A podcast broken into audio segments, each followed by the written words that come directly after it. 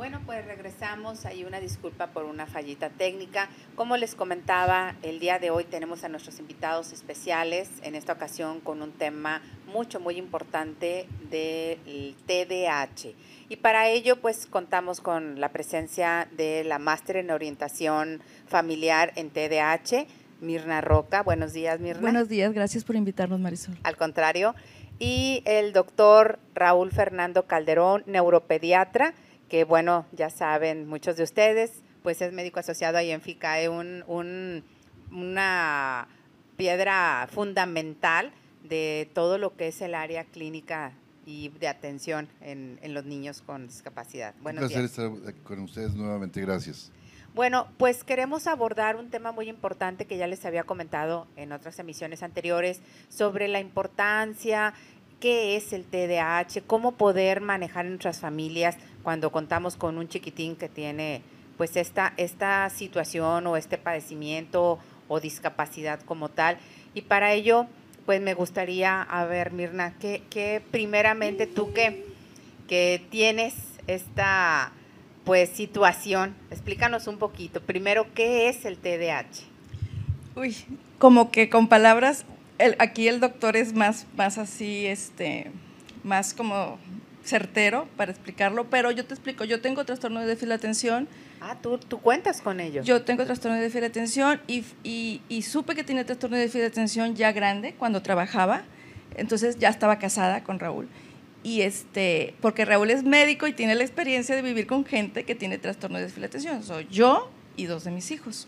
Ah, ¿verdad? Y entonces cuando yo trabajaba, es, es, es, una, es, una, es un ¿cómo se dice? Una deficiencia o que, o, a ver, explícalo tú. A ver, bueno, vamos a... Con las palabras de Raúl mejor. Sí, pero, pero resumiendo, dentro de, de, la situación familiar de ustedes, tú tienes TDAH y dos hijos tuyos Exactamente. Fíjense qué importante, amigos, porque no es lo mismo que uno lo estudie y transmita una situación de un padecimiento a que uno lo viva día a día y más en el núcleo familiar. Exacto, y cuando yo lo viví de chiquita, yo, a lo mejor yo no me di cuenta porque la situación este, era diferente cuando yo iba al, colegio y todo eso. Ahora los niños sí, este, sí pues podemos decir, sufren, y los papás también con, con todo lo que lleva el trastorno de la atención en las escuelas y todo eso, ¿verdad? Fíjate que eh, comentaba el domingo pasado que desafortunadamente hemos visto mucho rechazo y de hecho discriminación en las escuelas cuando tienen algún niño, eh, vaya, con esta problemática en clase, en el salón de clase, aparte del bullying que recibe la criatura, desafortunadamente muchos, pues, este, instituciones educativas, colegios, no tienen la capacidad para poderlo manejar y definitivamente le dicen, ¿sabes qué? Muchas gracias, no podemos papás ya tener aquí a tu hijo. Sí, porque no es, no es todo, no es tanto, el déficit de atención no es nomás lo académico, también es este, en el modo de ser, en la modo de comportarse socialmente. Eso, eso, eso es muy importante porque sí es cuando hay más quejas, ¿verdad? En lo social.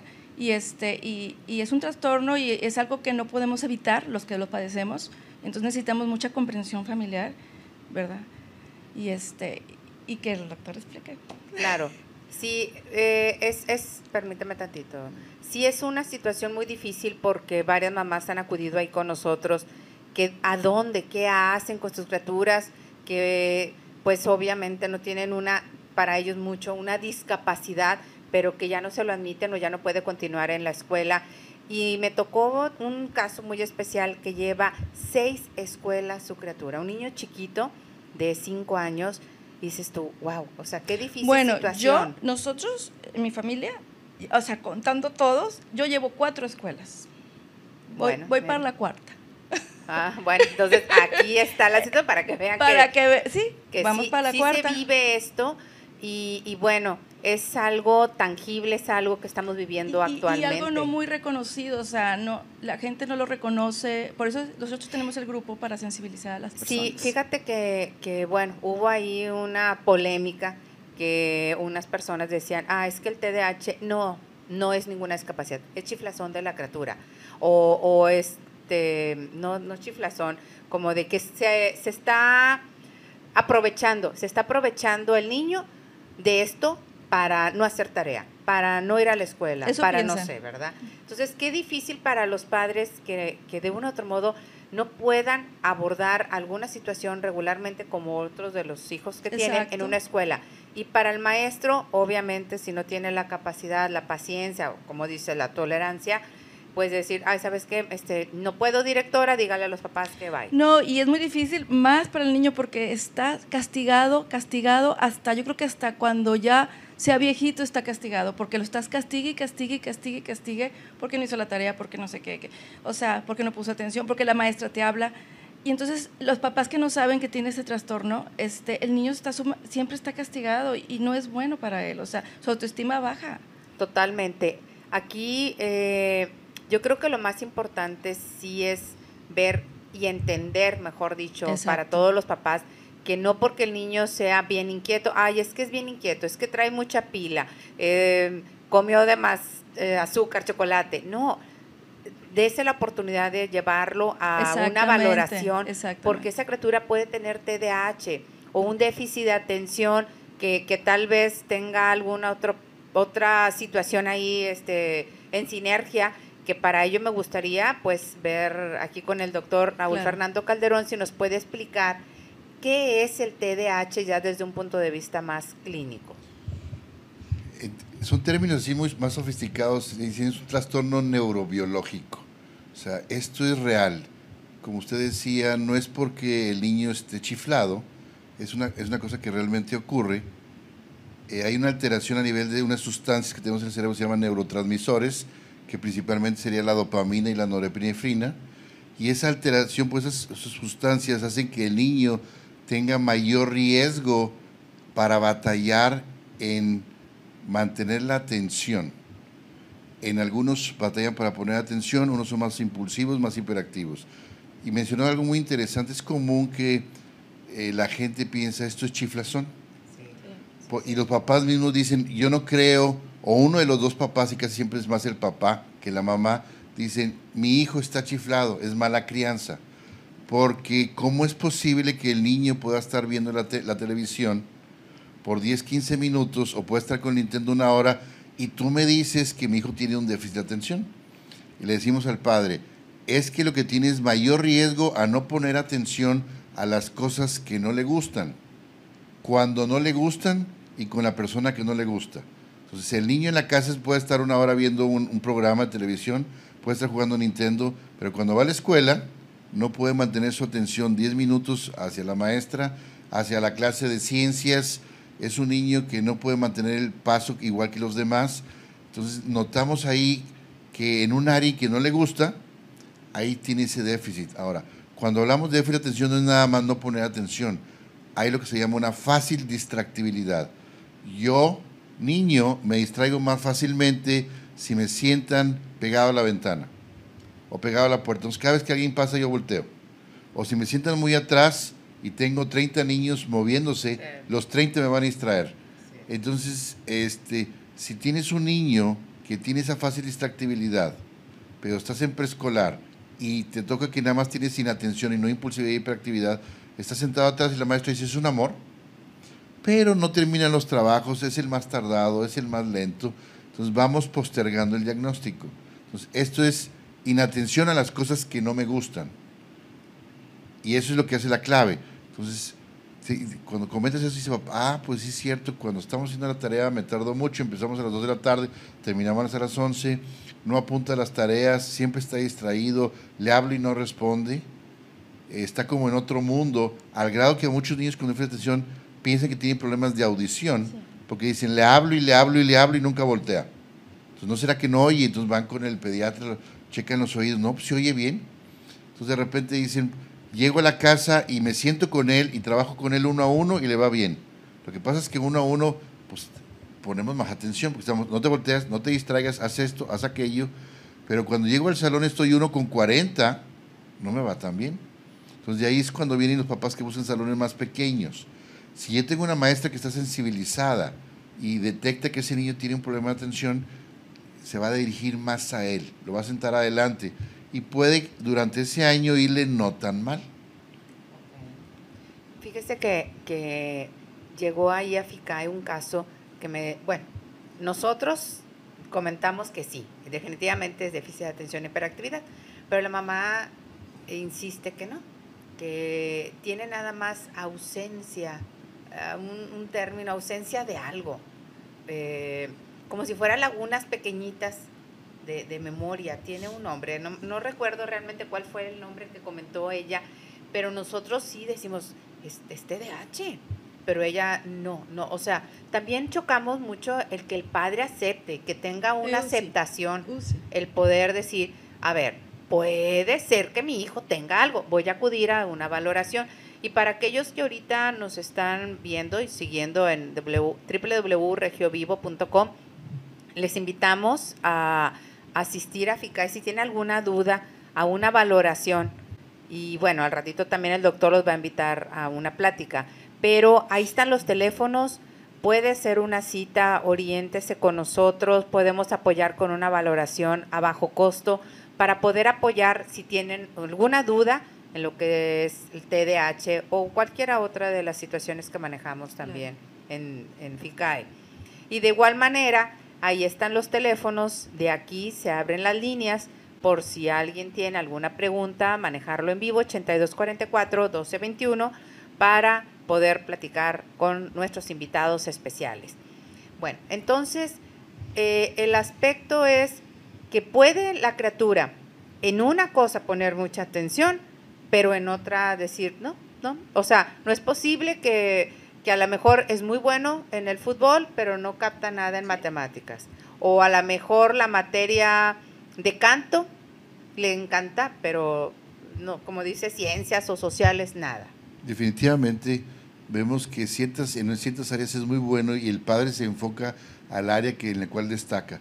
¿Cómo puede ser posible que destaque tanto en el Nintendo o en el Xbox o en el fútbol o en una actividad y me digas que tiene déficit de atención? Entonces, o algunos pueden decir es el sistema educativo no es el bueno, la maestra no sabe tratar a mi hijo, es que la traen con, el, con mi hijo. Siempre hay alguna excusa porque no nos gusta aceptar que nuestro hijo podía tener algo. Ahora, el trastorno por déficit de atención es algo genético, se hereda. Entonces hay un grupo de ellos en que si investigamos a los papás, se dice que cuando un niño no tiene, podemos tener casi hasta un 50% de probabilidades que o papá o mamá lo tengan. Y si yo tengo un hijo que lo tiene, tengo un riesgo de que otro hermanito pudiera tenerlo. al estar platicando con los padres de la problemática al ponerles algunas evaluaciones o después de que van con la psicóloga para que lo evalúen, el papá regresa con el médico y dice, ¿sabe qué doctor? Me di cuenta que muchas de las cosas que le preguntaron a mi hijo, así era yo de pequeño. Pero yo pensé que así era yo y era, era, travieso. Entonces caemos ahí en, otra laguna donde dice papá, si yo lo tuve y me fue muy bien, pues, ¿para qué lo llevo a terapia? ¿Para qué lo ayude? Me va a ir igual que a mí. Pero digo, papá, pero son cosas diferentes, son tiempos diferentes. Son tiempos diferentes, definitivamente, como, como es ahora la escuela y, antes, ¿verdad? Ahora, definitivamente, eh, yo creo que el papá, en, una, en un ejemplo así, vaya, se cierra mucho y no le da la oportunidad a su hijo de poder desarrollar otra situación, que si él dice, bueno, a mí me fue bien, pues sí, pero puede irle mejor a tu hijo, ¿verdad? Sobre todo evolucionar más en, su actividad diaria, en poder crecer como, no sé, digo, sabemos de antemano ahorita que hay eminencias eh, de inteligencia en algunas personas y tienen autismo. Exacto. O, Asperger y son futbolistas mundiales destacadísimos. Sí, pero qué mejor si hay una situación que se pueda aminorar de tal manera con un apoyo, ¿verdad? Definitivamente, usted mencionó la clave siempre podemos ayudarlos a que sean mejores. Así es. Es decir, bueno, si tú tienes un desempeño de 8 de promedio, a lo mejor puede ser 9, pero tener ese 8 o 9 de promedio te lleva de las 2 de la tarde a las 11 de la noche. Y pudiéramos ser que en menos tiempo te vaya mejor. Dos, eh, la, la, la, mamá, pues ella sabe, es la que lleva toda la carga de estar a la tarea. Exacto. Y ahorita nos puede contar, hay un sinnúmero de cosas que ocurren en la casa desde que se me olvidó el lápiz, se me olvidó el borrador, hice el trabajo este, o lo hice y no lo llevo a la escuela. Entonces eso nos hace andar buscando a los padres primero un diagnóstico. Ya que tenemos un diagnóstico, a veces el sistema educativo no es el mejor. Ahorita nos puede comentar ella que definitivamente en la casa pues batallamos mucho con estos niños.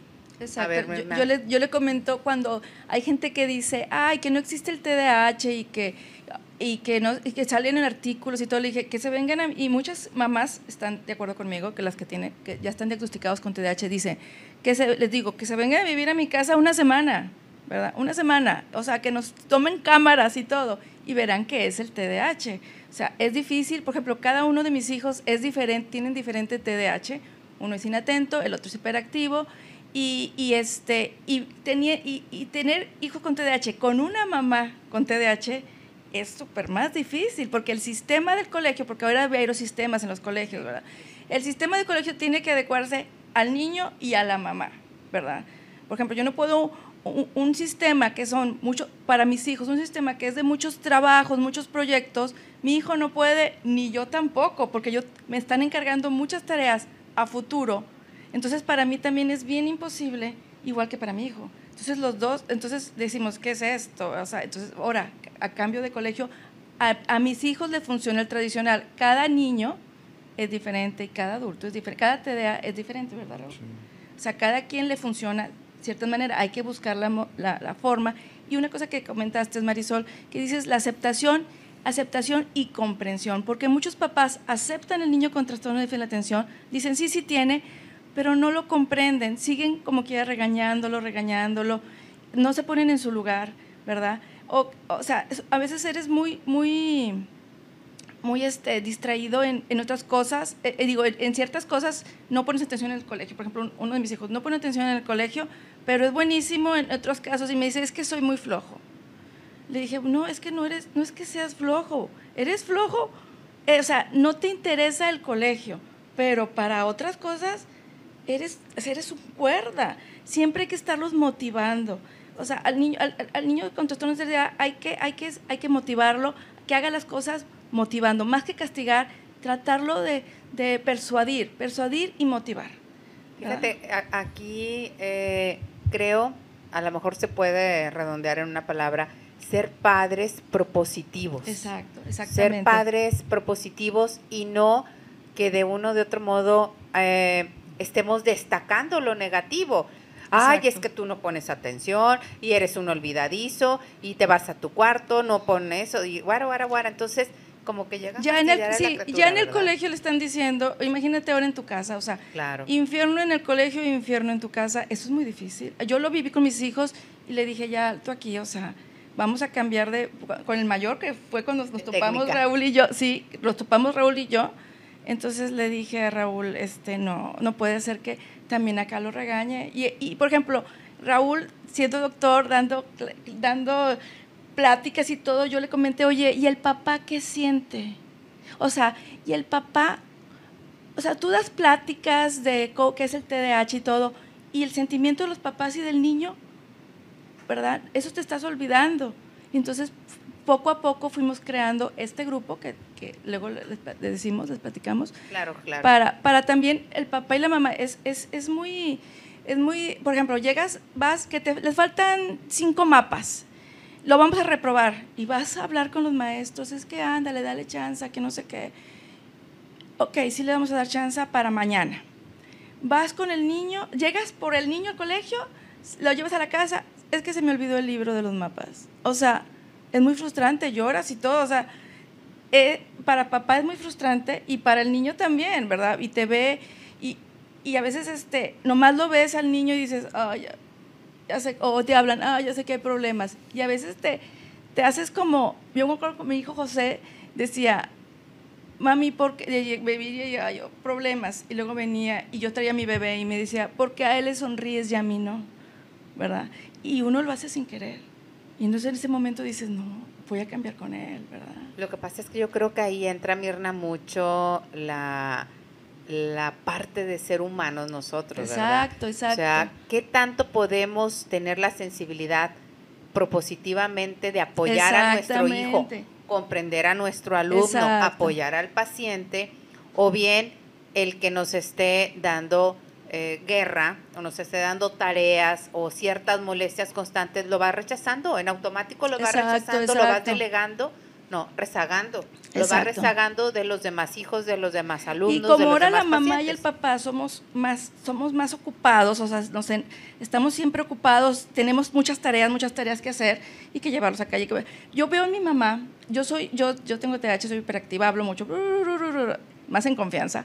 Y entonces a mi mamá, a mi mamá llego con ella y, estoy platique, platique, platique, platique, platique. Y, y luego pienso, ay, ni me, ni me ha de estar oyendo.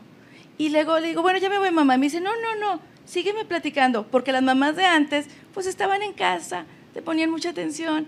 Y nosotros no, vamos rápido. Entonces, ¿qué pasó, mijito? Oye, rápido, dime. Y ellos, y pues ellos también, o sea, sienten y todo, o sea, y ellos platican mucho. Y es que ya me contaste eso. Otra vez vamos a empezar con lo mismo. Porque, ah, somos muy obsesivos en los temas. Nos apasionan los temas, somos muy apasionados. Entonces, platicamos mucho no nomás es lo académico, también en casa el niño está platicando mucho de un tema y dices, ay, esto ya me cansó con este tema. Así somos. Y hay que apoyarlos y escucharlos y, y a lo mejor aprendes de esos temas, ¿por qué no? ¿Verdad? No, no, de hecho yo lo he comentado día a día, siempre es una enseñanza y es un aprender de todo, desde que abrimos los ojos, vemos cosas, entendemos, comprendemos, escuchamos crecemos, entonces estamos aprendiendo constantemente. Exactamente. Bueno, doctor Calderón, y aquí, eh, ¿en qué se basaría la diferencia de un niño TDAH a, nivel médico o un niño con otro trastorno, con autismo, algo, algo, no sé? Ok. Ah, hay una creencia eh, media popularizada de que la gente que tiene trastorno por déficit de atención tiene un coeficiente intelectual más bajo. Entonces, número uno es, el tener déficit de atención es igual a tener un coeficiente intelectual más bajo. Puede ser igual que cualquiera, ¿verdad? Entonces, eso, muchos papás cuando les dicen trastorno por déficit de atención piensan en, mi hijo tiene un poquito de subnormalidad. Y no tiene que ser, es, puede ser igual que todos, pero puede ser hasta tener un coeficiente igual o mayor que muchos pero académicamente no lo está demostrando, porque está, tienen un promedio a lo mejor de 5 y de 6. ¿Y por qué tienen 5 y de 6? Sabemos que a cierto nivel, un ejemplo, las calificaciones es lo académico y lo conductual. Y puedo sacar 8 en matemáticas y tengo 4 en conducta, 8 y 4, ya no pasé. Pero tenemos muchos niños que tienen 10 en conducta y a lo mejor tienen 4 en matemáticas y ya pasó con 7 primero es el coeficiente intelectual. Dos, el que tiene déficit de atención, ah, hablando del autismo, existe también la relación de déficit de atención y autismo. Puedes tener las dos cosas. entonces, se puede tener. Se puede tener las dos. Ahora, algo interesante, el, todo el mundo nos quedamos hablando nada más del trastorno por déficit de atención. Pero el tener trastorno por déficit de atención es igual a pensar en tener problemas asociados sea, yo como déficit de atención tengo mayor riesgo de tener otros problemas, como qué? Trastornos del sueño. Son niños que batallan más para conciliar y mantener el sueño. Dos, son niños que tienen mayor riesgo de ser más ansiosos. Entonces, si yo tengo déficit de atención y no apunto la tarea y no llevo el libro y me están regañando a cada rato, esa ansiedad se manifiesta más. Entonces, esa ansiedad, hay niños que tienen ansiedad y lo vemos eh, puede ser desde que soy más sentido, me muerdo las uñas, me muerdo la ropa, soy más nerviosito, no quiero dormir solo, ya yo estoy en tercero o cuarto de primaria y quiero dormir con los papás. Entonces tenemos ansiedad. Tiene mayor riesgo a depresión. Entonces, si es un niño que constantemente, como estaba diciendo, lo están regañe y regañe en la casa, los amiguitos, los del equipo de fútbol, el maestro, el entrenador, tengo mayor riesgo de depresión. Tiene mayor riesgo de tener conductas desafiantes entonces, es el, el trastorno, se, se llama trastorno oposicional desafiante. Con todo. Entonces, imagínense que la maestra me está regañando cada rato, pues yo me le pongo al brinco y le voy a contestar. Cuando son pequeños, vemos que es el niño que la maestra lo regaña y el niño pequeño va y le pega, la muerde la maestra, este, le empuja, le escupe.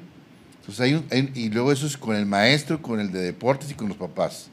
Ese es otro como problema asociado tienen mayor riesgo a tener también tics, tienen mayor riesgo a tener, tener, y el más grande es problemas de aprendizaje. Entonces, todo niño, esa es la importancia, como usted mencionó, de una evaluación. O sea, no es nada más llenar una escala de 18 preguntas o de 20 preguntas para decir, ah, tienes trastorno por déficit de atención. Y es bien común nada más dar el diagnóstico de atención. Ni, ni el electro, ¿verdad? Y olvidarse otras cosas. Y eso menciona algo muy interesante. Es muy común, la escuela dice, requieres una evaluación neurológica. Lo mandan con el neurólogo, llegan con el neurólogo y lo primero que le quieren hacer es un electroencefalograma. Los electroencefalogramas no sirven para dar diagnóstico de déficit de atención. Entonces de repente llegan bien contentos, yo tengo un electro y una resonancia. Digo, discúlpeme señora, se gastó un montón de dinero, pero esto no le he indicado. Y como usted mencionó anteriormente, en FICAE ahí nos los pueden ayudar a hacer una evaluación, pero la que nos va a ayudar a ver si tiene ansiedad, si tiene ah, depresión, si tiene problemas de aprendizaje o no. Eso es lo básico. Ahora, ya que evaluaste todo eso, vamos a ayudarle en forma conjunta. Porque de nada me sirve nada más evaluar el déficit de atención si es un niño muy ansioso, si es un niño este, está deprimido. Entonces está deprimido, por más que le quieras enseñar matemáticas, que ponga atención, trae un problema ahí subyacente, escondido. Entonces es importante hacer una evaluación completa. Y luego hay gente que va a recibir terapia nada más para la atención. Pero si trae un problema de autoestima, si trae un problema de ansiedad muy fuerte, hay que trabajarlo en conjunto. Y también trabajar con los papás para decirles, a lo mejor grítale menos, compréndelo menos. Claro. Y un ejemplo muy, un ejemplo. El niño hace la tarea y la mamá llega y dice, mijito, qué mugrero de trabajo. Es, está espantoso. Ah, ¿Cómo es posible que hagas esto? Y el niño, pues hizo el mejor esfuerzo. Y al día siguiente llega a la escuela y la maestra dice, mira más Juanito, qué mugrero de cosas haces. Y es algo, eh, ocurre, eso es la realidad. Las maestras lo paran a Juanito enfrente de todos y le dicen, ¿quieren ser como Juanito, que no va a lograr hacer nada en la vida, que no sirve para nada? Y lo dice la maestra, es. que es para que aprenda. Con todo respeto, maestros, así no va a aprender o el la, niño. O la letra, ya ves que también el problema asociado tenemos, yo lo tengo. ¿Cómo se llama? disgrafia, ¿cómo se llama? Ah. Es un problema asociado también del TDAH. Dentro del problema de aprendizaje, pues con el cálculo, con la escritura, con la lectura. Sí, y, y, te... Y, haz otra vez la plana, haz de nuevo la plana, haz de nuevo la plana. Yo tengo 52 años y hasta la fecha no me sale bonita la letra. O sea, por más planas que le pongas, si tiene ese problema de, ¿cómo se llama? disgrafia, ¿cómo se llama? Vamos a llamarle dislexia. ah, dislexia. Bueno, no va, no, va, no va a ser bonita la letra nunca. Pero fíjense, bueno, ahorita hasta me sentí, uh, porque eh, hasta las mamás que no tenemos algún niño con TDAH, llegan, a, por ejemplo, mi hija Aranza, digo, mi hijita, qué fea letra estás haciendo. Oh, ya me sentí mal, la verdad. Yo creo que mucho tenemos que ver nosotros como Somos muy perfeccionistas, ¿por qué? Porque no aceptamos, o sea, ser diferentes no es ser defectuosos, es, es ser diferentes, porque, diferentes. ¿Por qué no aceptamos una persona diferente? ¿Por qué te queremos hacerla perfecta a nuestra manera de ver? No, no puede ser. Y yo creo que lo que nos falta mucho, Mirna, es el cómo conducirnos como maestros de nuestros hijos. exactamente. yo estoy de acuerdo, yo en casa rijo mucho lo que es la disciplina, porque pues me ha tocado ser mamá y papá, pero yo creo que si podemos dar un poco más de amor, más comprensión, podemos cambiar más las respuestas de nuestros hijos. Exacto. No con TDAH o con autismo, hasta los regulares, para aquellos papás que nos siguen, demos un poco más de comprensión y tolerancia con ellos. Sí, yo creo para que... no sean también, como comentaba ahorita el doctor Calderón, una respuesta agresiva. Sí, se predisponen y ah, agresivo con agresividad. Yo lo que viví, lo que viví, por ejemplo, yo nunca tuve críticas de mis papás siempre fueron papás bien comprensivos.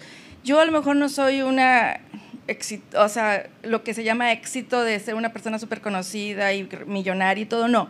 Yo me considero una persona que siempre fui feliz, o sea, no me siento acomplejada de nada, lo que le decía Raúl en la mañana, no me siento, nunca supe que yo tenía un trastorno o, algo mental, porque siempre fui tratada con amor, siempre fui con comprensión, se me olvidaban las cosas, mi papá decía, no te preocupes, una vez se me olvidaron, iba al trabajo, ya adulta, y me, me llevé las con las pantuflas, llegué al trabajo, mi papá me llevaba, dije, ay, me, me, me, traje, me vine en pantuflas, se me olvidó ponerme los zapatos.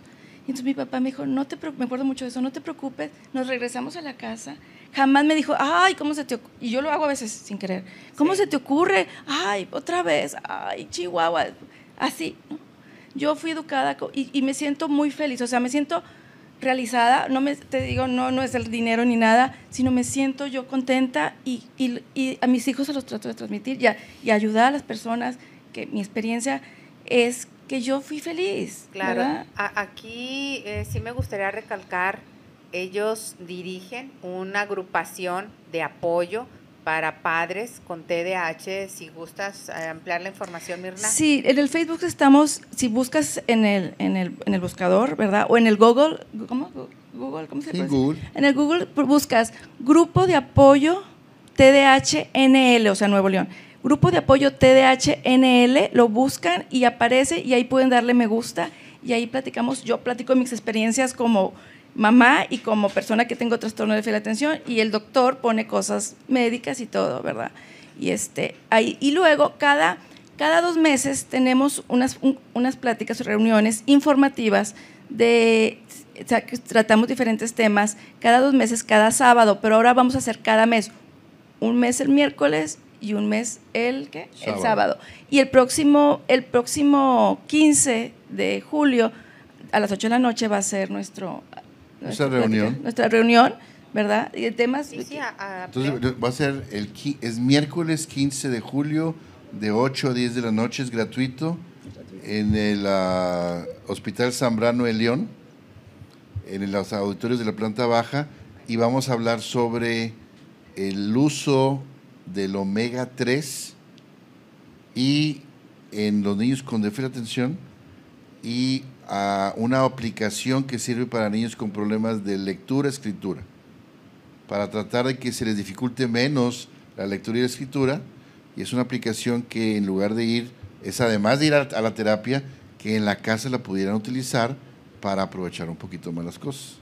Bueno, pues ya, ya, escucharon amigos, el 15 de julio una plática en el auditorio del Zambrano Elion sobre TDAH impartiéndola el doctor Raúl Fernando Calderón y nuestra máster en orientación familiar Mirna Roca. Exacto. Para todos aquellos que tengan el interés o esta situación en casa puedan tener herramientas para facilitar más su manejo, la comprensión, la evaluación y poder discernir el cómo ayudar a su hijo de la mejor manera. Sí, exactamente. Sí. Eh, también quisiéramos invitarlos a lo, bueno, fuera de, una situación, a lo que son las actividades ahí en FICAE. Eh, tenemos lo que es el, plantel terapéutico capacitado y titulado, tanto en área de salud, eh, psicología, licenciados en educación especial, pedagogos, fisioterapeutas, todo el equipo multidisciplinario de FICAE para poder apoyarle con valoraciones valoraciones para poder llevar a cabo, pues no sé, alguna situación de autismo, de TDAH, de parálisis cerebral infantil, algún síndrome raro, simplemente un trastorno del lenguaje leve, leve, perdón, no necesariamente tiene que tener una discapacidad como tal, pero también atendemos pues algunas problemáticas en niños, jóvenes o adultos regulares, que alguna fractura en terapia física, una rehabilitación, estamos a la orden. En el poniente de la ciudad en la colonia Burócratas del Estado, pues nuestros teléfonos 83 71 35 23 y 83 71 31 31, ahí los está usted observando. Y pues estamos a la orden, tanto en el centro ecuestre como en el centro de rehabilitación integral familiar. Un leve cortecito, regresamos porque tenemos unos saludos especiales hasta Chile. Adelante. Pues continuamos aquí en nuestro programa Por ti para ti de FICAE con nuestros invitados especiales, nuestra máster en orientación familiar, Mirna Roca, y el neuropediatra o neurólogo pediatra, que me ha corregido varias veces, perdón, doctor Raúl Fernando Calderón, con un tema bien importante, el TDAH en la actualidad. Pues, a ver, doctor, eh, el índice se ha incrementado, bueno, tenemos un, un dato muy, muy ah, admirable y problema, de problema en el autismo, que se ha acrecentado mucho. ¿Del TDAH es algo similar? No, eso se, ha seguido manteniendo igual, más o menos menciona como que el 5 al 8% de la gente tiene el trastorno por déficit de atención. Eso no ha aumentado. Eh, lo que pudiera, si evaluáramos al autismo, que eso se menciona que ahora puede ser uno de cada 68 niños nacen puede, pudiera tener el trastorno del espectro autista y sabemos que el, el trastorno del espectro autista viene, puede venir junto con el déficit de atención, entonces aumentaría por ese lado. Pero solamente déficit de atención no. No, no, no hay eso. ahorita mencionando usted sobre eh, las cosas que se pueden hacer en FICAE, dentro de ellas como niños que puedan tener nada más problemas de lenguaje, es algo muy interesante lo que menciona en el sentido de que muy frecuentemente cuando tenemos al niño con un déficit de atención y le preguntamos cómo nació, la mamá dice, no habrá sido porque cuando yo estaba embarazada mi esposo no me cumplió mis gustos, eso no produce déficit de atención. No habrá sido que porque cuando yo estaba embarazada en el último trimestre tuve un susto, eso no produce déficit de atención, ¿verdad? Pero es algo interesante en el sentido de que vemos que muchos de estos niños, los papás dicen, mi hijo tenía tres años y todavía no hablaba. Habló tarde como para los cuatro. Otros dicen, mi hijo caminó hasta los dos años. Entonces, al niño que vienen a consultar por un déficit de atención, si nos vamos hacia atrás, son niños que caminaron algunos más tarde o algunos hablaron más tarde. Entonces, papás, si tu hijo camina después del año y medio. Ese niño que tuvo un retraso en su desarrollo psicomotor tiene mayor riesgo para desarrollar lenguaje. O sea, el niño tardado para caminar tiene mayor riesgo para hablar. El niño con un retraso en la adquisición y desarrollo del lenguaje, que para los dos años no tiene palabras, dos años y medio te dicen tiene dos, tres palabras, para los tres años tienen diez palabras, estamos mal, porque para los tres años debe tener cuanto menos entre 500 y 1000 y hacer frasecitas. Si hay un retraso en el lenguaje, tiene mayor riesgo a un déficit de atención y los que tienen déficit de atención tienen riesgo de tener problemas de aprendizaje. Entonces, la importancia, como usted mencionó, que desde pequeños ese niño tardado para caminar, cuando vaya a FICAE, además de la evaluación de la terapia en la parte motora, se le puede evaluar la parte del lenguaje. El que nada más tiene, el que caminó a tiempo y tiene un retraso en el lenguaje, no es nada más ver el lenguaje, es ver si tiene riesgo de atención. Y el que tiene problema de atención, problemas de aprendizaje. Entonces es una cadenita de eventos que como padres no estamos sensibilizados a eso. Y digo, me toca la experiencia por trabajar ahí en FICAE, que ahí podemos evaluarlos desde pequeños e irle quitando ese riesgo a. Porque si tú tienes un problema en lo motor identificas el lenguaje, es terapia en lo motor y el lenguaje. Los papás dicen, ¿pero por qué? Porque tiene mayor riesgo. Sí, y muchos papás esperan a que en la escuela le digan, ¿sabes qué? Llévalo con una, habla mal, llévalo con una terapeuta. Pero muchas, todo lo que sufrió el niño antes, yo defiendo mucho lo que siente el niño, ¿verdad? Porque yo lo viví con mis hijos y, este, y, y, y, y propio en la escuela. Yo no, a mí no me gustaba ir a la escuela, ¿verdad? Porque yo, habla, yo hablaba mal en kinder. Y es más, yo le, yo le digo a Raúl, yo, a mí ya, no había, no había esa exigencia desde kinder, entonces me pusieron hasta prepi, porque yo hablaba mal, ¿verdad? Pero te burlan de ti y todo, y te vas haciendo más calladita, ¿verdad? Y entonces evitarle también al niño que se le baje su autoestima. Tú dices, está en kinder, pues en kinder, tanto las maestras que no te entiendan, simplemente cuando tu hijo te, está tratando de decir algo y tú no lo entiendes y se desespera el niño y se frustra porque no lo estás entendiendo porque habla mal, es cuando dices, ay, pobrecito, o sea, tengo que hacer algo, voy a llevar al doctor porque yo estoy viendo que se frustra porque no lo están entendiendo. No esperar a que la maestra o el, el, kinder o eso te diga, ay, ya, eh, ¿sabes qué? Llévalo, no lo entendemos las maestras, llévalo a terapia. No, porque le evitamos, porque no le, evitamos ese, ese, pues, ¿cómo se dice, Raúl? Dolor Sí, de frustración, ¿verdad? Que, que, bueno, definitivamente es algo muy importante y así como va creciendo la criatura, va creciendo el sentimiento negativo de decepción, de frustración. Mm, yo creo que, que pues no sé, el 60 o 70%, mucho tenemos los padres, en tanto en apoyo, en comprensión, en atenderlo, en llevarlo a valorar, para poder canalizar de la mejor manera la situación, tanto para él como, como persona, como individuo, para núcleo familiar, para todos, como también para la y, escuela. Y muchas veces lo, llevan y te dicen, no, no te preocupes, va a madurar.